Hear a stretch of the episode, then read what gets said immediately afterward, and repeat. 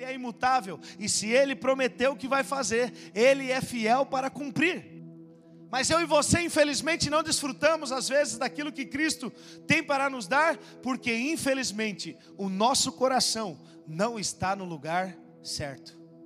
Assim como o povo de Deus, que tinha o seu coração longe da presença de Deus e por causa disso acabaram dando brechas para que coisas os envolvessem. Muitas vezes hoje a igreja de Cristo, os filhos de Deus agem da mesma maneira. Coisas exteriores são capazes de afetar quem Cristo é para nós. Eu quero falar sobre isso com você, sobre os sinais de quem tem um coração afastado da presença de Deus. A primeira característica que eu anotei foi que um coração afastado do Pai dá espaço para o pecado. Eu não sei se você já percebeu, mas o pecado ele nunca nos invade de uma hora para outra. É geralmente quando nós damos uma liberdade para o diabo, é geralmente quando nós nos desarmamos para aqueles que tiveram no encontro com Deus, é geralmente quando você não está revestido da armadura de Deus, que o diabo acaba conseguindo investir na sua vida e plantar uma semente do pecado dentro de você.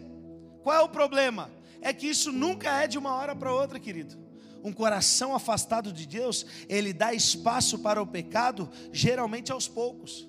Romanos capítulo 6, versículo 17 diz assim: Mas a graça de Deus, porque embora vocês tenham sido escravos do pecado, passaram a obedecer a Deus de coração, a forma de ensino que lhes foi transmitida. O apóstolo Paulo, quando ele conversava com as suas com as igrejas que ele plantou, no caso aqui da igreja que estava em Roma, ele deixa uma coisa muito clara: pela graça de Deus, você não é mais escravo do pecado. Pela graça de Deus, hoje você obedece a Deus não porque alguém te mandou ou porque alguém te coagiu a isso, mas porque o seu coração aprendeu a obedecer a Cristo.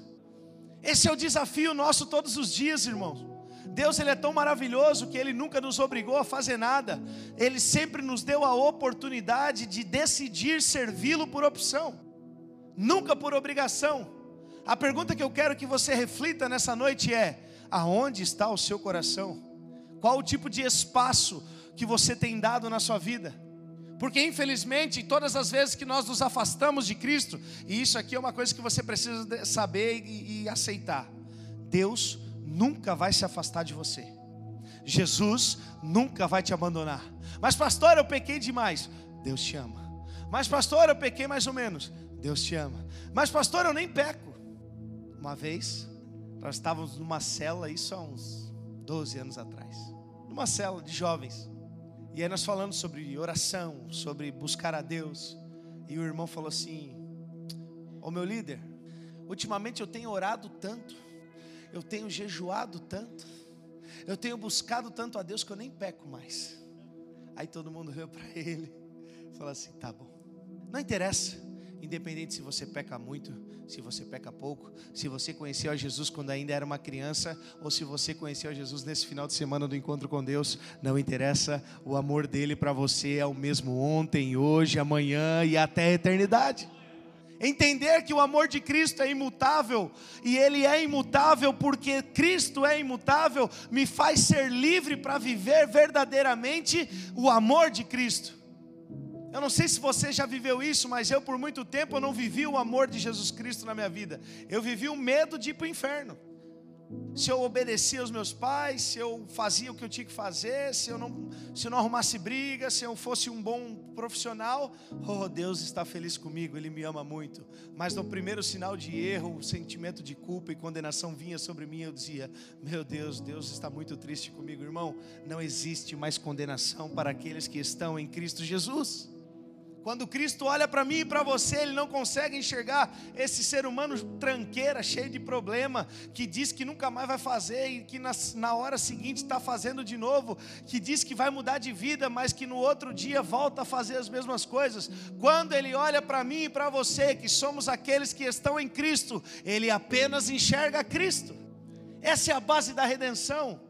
É saber que Deus não enxerga as minhas fraquezas, mas enxerga tudo aquilo que eu tenho de valor, que é Jesus Cristo. Isso é maravilhoso. A segunda característica de quem tem um coração afastado do Pai é que ele dá espaço para as incertezas. É incrível como o mau testemunho daquele povo fez com que as pessoas duvidassem de quem Deus era. Hoje não é muito diferente.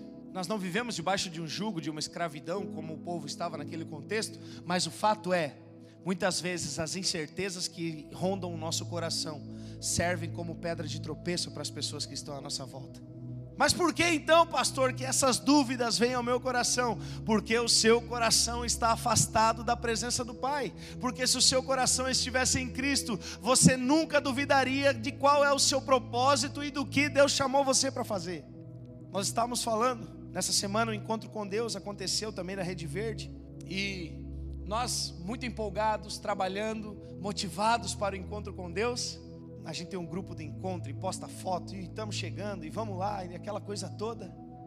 E aí de repente um dos um dos anjos da guarda me liga e fala assim: Pastor, é, o senhor já está sabendo?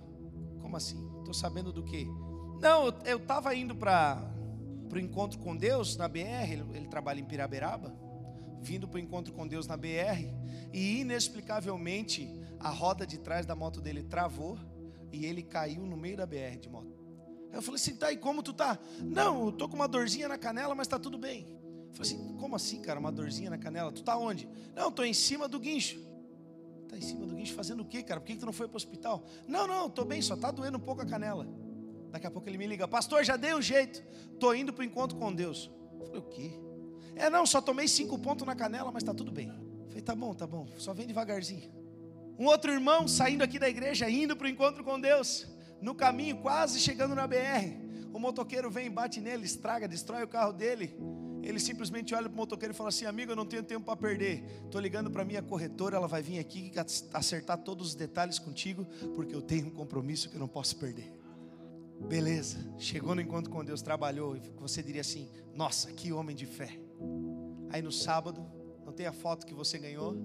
Ele foi lá buscar a foto, e no caminho, o pneu do carro furou. Você vai dizer assim: não, pastor, isso não aconteceu.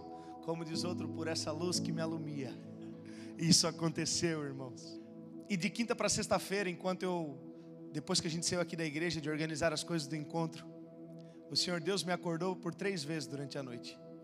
Como eu brinquei, eu estava tava me achando Samuel já. E Deus me acordou com uma frase: mude os seus porquês. E eu não conseguia entender isso, talvez por causa do sono, meio lesado, três, quatro da manhã, mas a última vez que Deus me acordou para falar isso, já estava perto da hora de eu ir trabalhar. Então eu falei, já que está na hora, vamos aproveitar. E enquanto eu me preparava para ir trabalhar, o Senhor Deus foi ministrando a respeito dos porquês. Infelizmente, os filhos de Deus que ainda não entenderam o que é a graça, em meio às adversidades e lutas, são envolvidos por porquês que questionam quem Deus é. Oh meu Deus, por que isso está acontecendo comigo? Eu que sou dizimista. Oh Senhor, por que essa luta? Eu que sou líder de célula. Oh meu Deus, por que tanta dificuldade? Eu que vou na vigília, eu que sou anfitrião de célula, eu que sou, sei lá o que, que você é aí mas os porquês de questionamento que fazem você duvidar de Jesus Cristo é um sinal de que o seu coração está envolvido por incertezas e você não está alicerçado na fé. E aí Deus me leva ao livro de Jó, no momento em que o próprio Jó está sofrendo com lepra, ele perdeu a sua riqueza, ele perdeu os, os seus bens, ele perdeu os seus filhos e a única coisa que lhe resta é a vida os amigos o estão pressionando, os amigos o estão querendo condenar e dizendo: deve haver um porquê para você estar vivendo isso. E a resposta de Jó é muito enfática, porque ele diz assim: porque eu sei que o meu redentor vive e que em breve se levantará em meu favor. Muda o seu porquê, irmão. Para de ser um porquê de questionamento sobre aquilo que você está vivendo e passa a ser um porquê de confiança no poder de Deus sobre a tua vida. Enquanto você não andar na fé, na certeza que nós lemos lá em Hebreus, você infelizmente está demonstrando que o seu coração está afastado de Cristo. A terceira característica de um coração afastado de Deus é que ele dá espaço para deslealdade. Você vai ver que esse povo, ele ia se afastando de Deus, pouco a pouco, até que eles caíam literalmente no pecado, na idolatria, e quando eles viam, eles estavam tudo atrapalhado. Sabe o que eu quero falar para você a respeito de deslealdade? Que isso nunca vai acontecer de uma hora para outra. dificilmente você vai chegar um dia a acordar e falar assim: chega, não quero mais saber. Não quero mais saber de igreja, não quero mais saber da minha mulher, não quero mais saber do meu marido, não quero mais saber desse emprego, não quero mais saber de nada. Geralmente o nosso coração ele vai dando pequenos sinais de que há um tipo de deslealdade em nosso coração que precisa ser transformado. A pergunta é: o que você tem feito com esses sinais que o Senhor Deus tem te dado? Porque tudo passa pelo coração, querido. O que você tem feito com os sinais que Deus tem revelado para você? A deslealdade ela se manifesta não quando você peca, porque isso aí para Deus já está resolvido, irmão. A palavra vai dizer que o nosso pecado foi lançado no mar do esquecimento. Então o teu pecado para Deus não tem valor nenhum. A tua deslealdade se manifesta quando você passa a não viver mais por Cristo. Como assim, pastor? Simples. No dia em que você aceitou a Jesus, você falou o seguinte: Senhor, eu te reconheço como meu Senhor e meu Salvador. A minha vida agora é tua, eu vivo só para ti, para te adorar eu vivo. Aí você canta, aí você prega e diz que a sua vida pertence a Jesus, mas na prática você não está vivendo para Cristo. É aí que a deslealdade está manifestada dentro de você. Mas fica tranquilo, eu não quero trazer peso. Eu só quero que você reflita e pense, Senhor, aonde está o meu coração? Realmente está em Ti? ou ele está nas circunstâncias, ou ele está nos problemas, ou ele está nas adversidades, ou ele está nos meus objetivos pessoais, independente de onde o seu coração esteja, eu tenho uma palavra para liberar sobre você. Em nome de Jesus, hoje o seu coração vai estar novamente na presença de Deus. Mas, pastor, eu não quero. Em nome de Jesus, hoje o seu coração vai estar na presença de Deus. Mas, pastor, eu não sei como. Em nome de Jesus, hoje o seu coração vai estar na presença de Deus. Não depende de você, porque Deus vai fazer o que for preciso para que o propósito dele se cumpra na tua vida. Aquele povo tentava fugir, irmão. O povo difícil. Se você for ler a história do povo hebreu, você vai ver que eles eram um povo que tinha uma dificuldade de se relacionar com Deus que constantemente eles traíam ao Senhor, eles, eles se afastavam de Deus, mas isso nunca mudou quem Deus era para eles. Eles, por mais louco e, e, e fora de noção que eles fossem, eles entendiam que o Senhor Deus era o seu Deus. Às vezes eles caíam na idolatria, mas quando eles se davam por si, eles percebiam: ei, não é isso aqui que nós queremos, é aquilo. O que Deus está fazendo na minha e na sua vida hoje, queridos é nos trazer novamente para o centro da sua vontade. Você já andou fora, você já se perdeu, você já desviou, não interessa onde você está. Hoje Deus está te restabelecendo a sua posição original. É uma questão de pátria. Você vai ver que uma das promessas que Deus faz para o povo é repatriá-los. No outro culto eu até perguntei, eu sei que aqui hoje nós temos pessoas que não nasceram aqui nesse país, vieram de outro país para cá. E isso significa que a sua pátria não é essa. E quando Deus fala em repatriar, Ele não está falando de te levar novamente para a tua terra, Ele não está falando de você vir para o Brasil, para de você voltar para o Brasil, não. Ele está falando de você voltar para a pátria a qual você foi escolhido e acolhido. É a pátria espiritual que Jesus Cristo nos proporcionou. O propósito de Cristo na minha e na sua vida é nos fazer tornar ao lugar da onde nunca deveríamos ter saído, que é da presença de Deus. Mas o que tem te impedido? Repito, tudo passa pelo coração. Como eu disse, Deus vai fazer o que for preciso para que o propósito dele se cumpra na tua vida. Lá em Ezequiel, no capítulo 36, no versículo 24, nós vamos ver que a primeira coisa que Deus faz com esse povo é separá-lo do mundo. Ele fala o seguinte: Eu vou atrair vocês de todas as nações. Olha o que, que vai dizer: E vos tomarei de dentre os gentios, e vos congregarei de todas as, de todas as terras, e vos trarei para a vossa terra. Em outras palavras, o que, que Deus estava falando? Ei, eu vou tirar vocês do mundo, porque esse mundo não é o seu lugar. Eu vou tirar vocês de onde vocês estão, porque vocês nunca deveriam ter saído daqui. Isso aponta, queridos, para o que eu e você desfrutamos hoje. Quando Jesus Cristo vem ao mundo, morre na cruz no meu e no seu lugar, Ele está fazendo exatamente o que Deus fez com aquele povo. Ele está nos trazendo, nos separando do mundo, porque nós nunca deveríamos ter saído dele.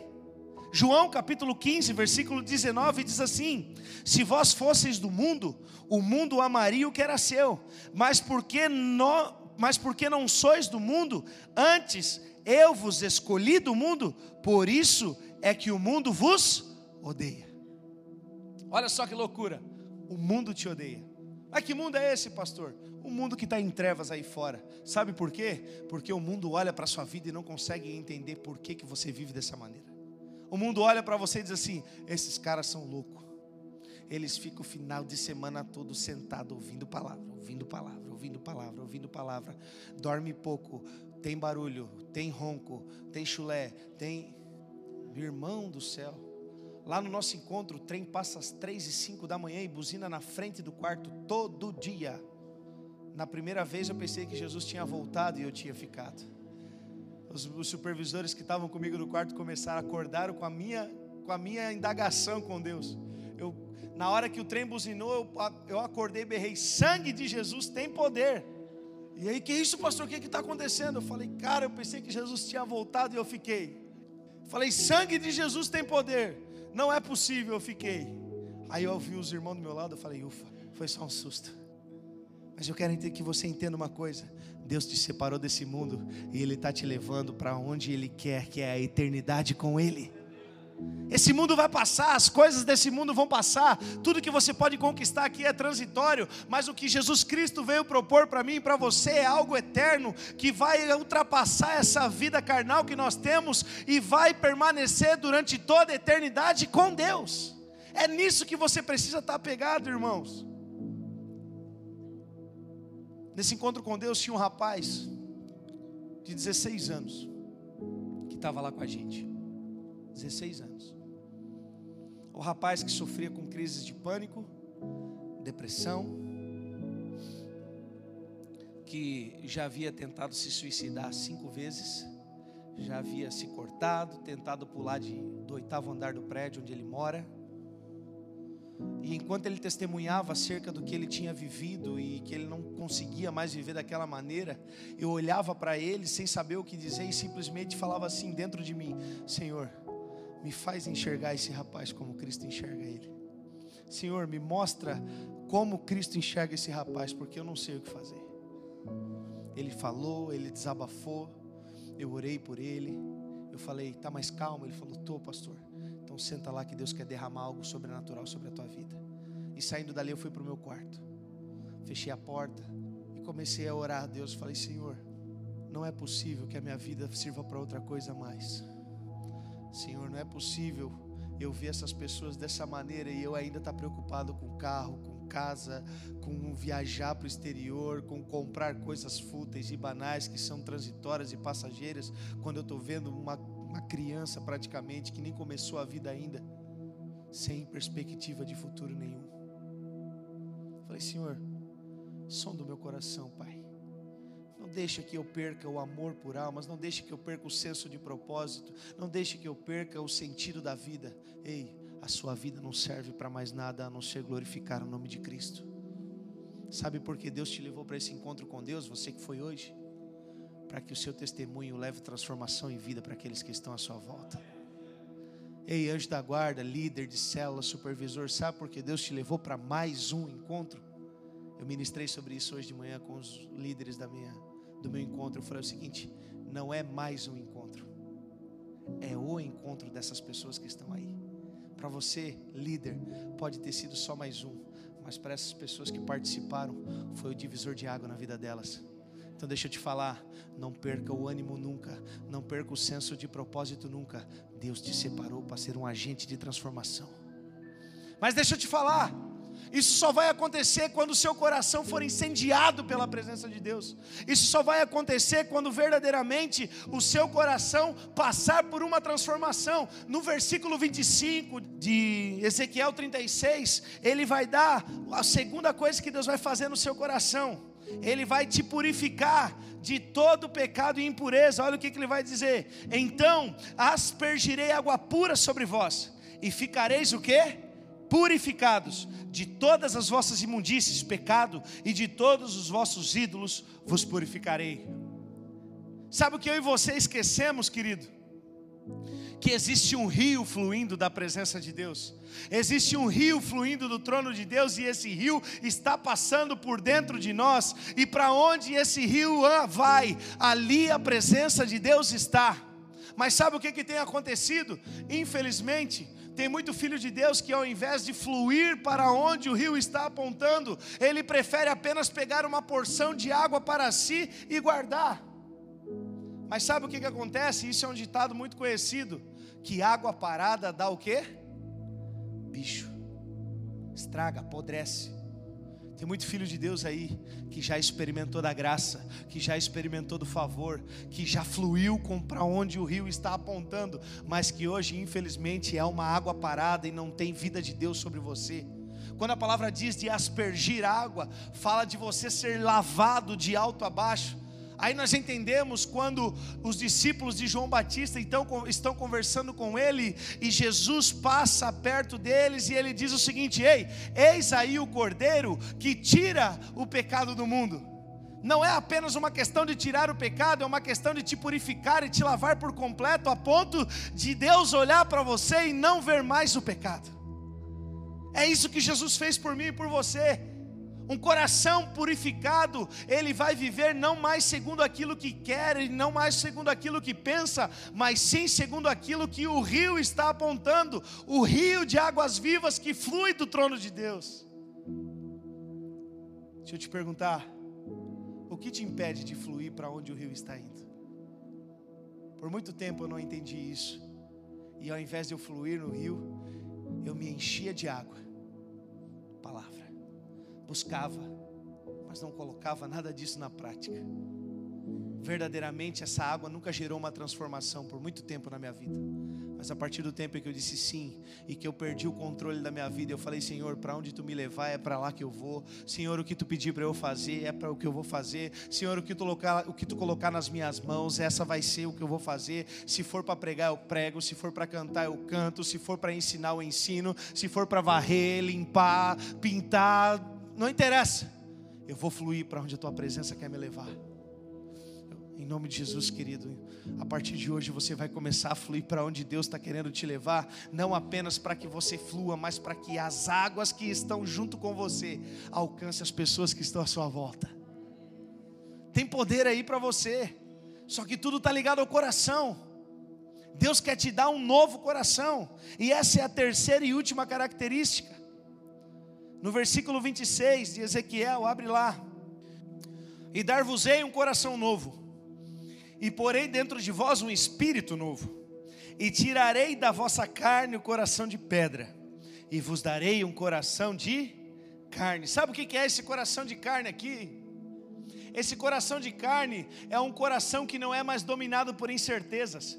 Esse coração de carne é um coração que não é mais dominado pelo medo. Esse coração de carne é um coração que não é mais dominado pelo pecado, pela justiça própria. Pelo contrário, esse novo coração que Deus está querendo te dar é o coração que bate segundo o coração de Deus. Lá no livro de Salmos, capítulo 51, versículo 10, o salmista, que no caso aqui é o rei Davi, ele diz o seguinte: Cria em mim, ó Deus, um coração puro e renova dentro de mim um espírito reto.